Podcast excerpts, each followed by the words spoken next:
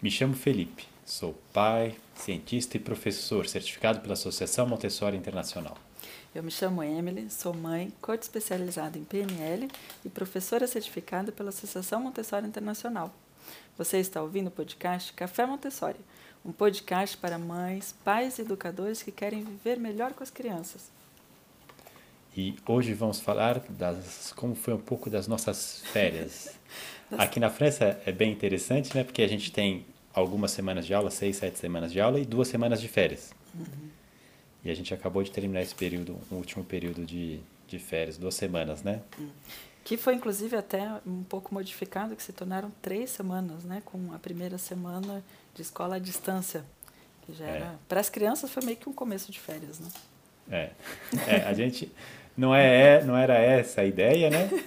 Mas é, muitos pais já tomaram, ou mesmo muitas crianças, muitas famílias já tomaram essa semana uhum. de escola em casa com, como é, férias. Uhum. E a minha pergunta, Emily, é assim, o que, que aconteceu aí de interessante, uhum. né, tendo é, todas as suas crianças, né, uhum. a, os, todos os dias, o dia inteiro com, em família, em casa? É, é bem interessante.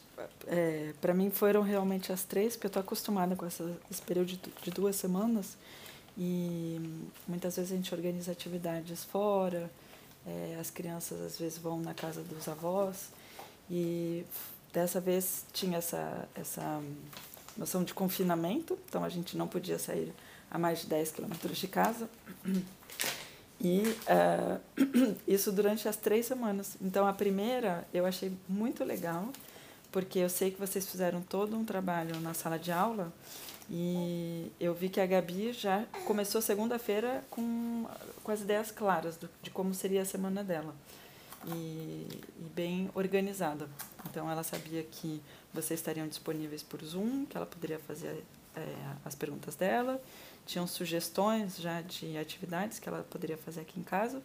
Então foi bem tranquilo, eu diria assim, para mim como como mãe, dava muito gosto, na verdade, de ver é, de vê-la fazendo tantas coisas sozinhas e com tanta uhum. vontade. Uhum. E as duas. In, in, é, in, inclusive, a gente está ouvindo um pouquinho alguns barulhos aí, uhum. e é a Valentina que está participando do nosso podcast como convidada especial, né? Exato. está rasgando as folhas aqui do lado. Uhum.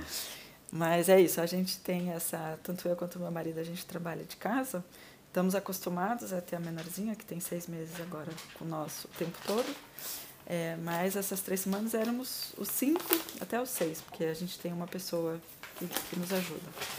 E a, a, partir da segunda semana, para as crianças estava bastante claro que era então, um período de férias, de descanso, e em relação às férias anteriores, o que eu observei, é, e eu diria também, principalmente da Gabi, que está agora com sete anos e meio, é que ela queria organizar as férias dela. E aqui a gente tem uma, uma folha com todos os dias da semana, então ela, ela pegou uma folha dessa. Ah, aqui, a Valentina não concorda.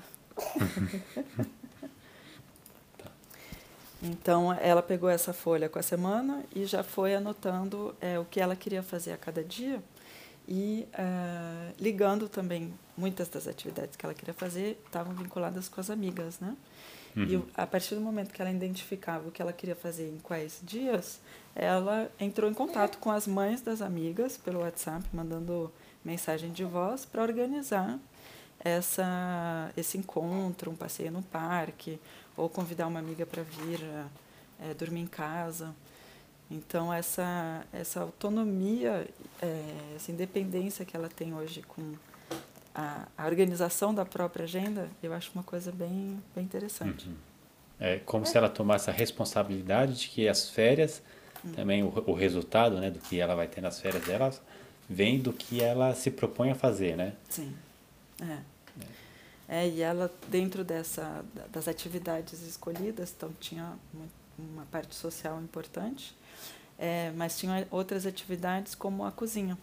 Então, eu sei que elas cozinharam bastante e, e ela escolhia as, as receitas e é, acabamos fazendo uma, uma compra grande né, para as três semanas Mas ao fazer a compra, ela estava com a gente na cozinha. Eu faço as compras online, por enquanto, com essa quando falta um pouco de tempo aqui. E, e ela tinha feito já a lista dela do que ela precisava e ia verificando que as coisas que ela precisava para fazer as receitas eu tinha é, incluído na nossa lista familiar. Uhum. É. Legal. E até assim a, a Gabi, né, a sua filha e a uhum. Julia, minha filha, uhum. elas tiveram uma parte comum na, nas férias, né? Sim. E uma vontade muito grande de, de ficar juntas. Então, uhum. Aqui na França, né, quando uma criança vai dormir na casa de outra, a gente chama a soirée pijama. Isso.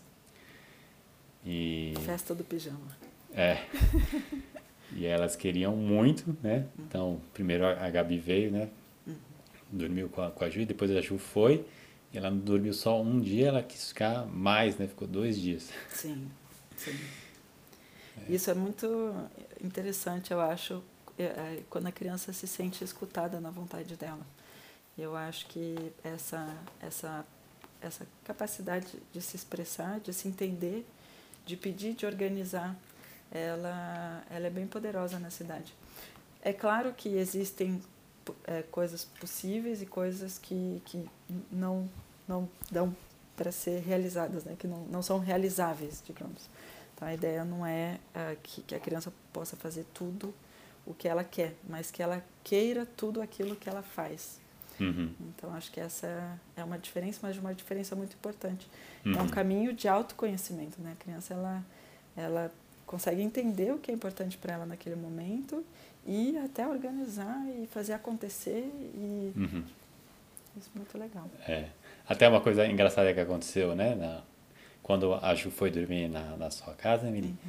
ela tinha feito né, a mala dela, inclusive assim, essa parte de organização, uhum. já faz que uns mais de um ano, uns dois anos, não sei, uhum. que ela organiza e eu não preciso nem verificar. Uhum. Assim, a minha confiança nela é total e, nossa, na grande maioria das vezes, assim, ela faz super bem, né? Tanto fazer a mala quanto desfazer a mala. E quando ela foi aí, ela foi pensando em dormir um dia que era o combinado, né? Uhum. E daí no final ela dormiu dois dias e chegou, ela chegou em casa, né? Uhum. E daí ela ela chegou, daí a gente foi fazer alguma coisa, daí ela foi e acho que trocou a calcinha. Uhum. Ou falou, foi tomar banho para trocar a calcinha, alguma coisa do tipo. Uhum. E daí eu, daí eu perguntei assim, é, mas sujou, aconteceu alguma coisa? Ou daí eu lembrei, né? Uhum. Ou você só levou uma calcinha? Uhum. Você teve que usar. é, só, só tinha uma calcinha.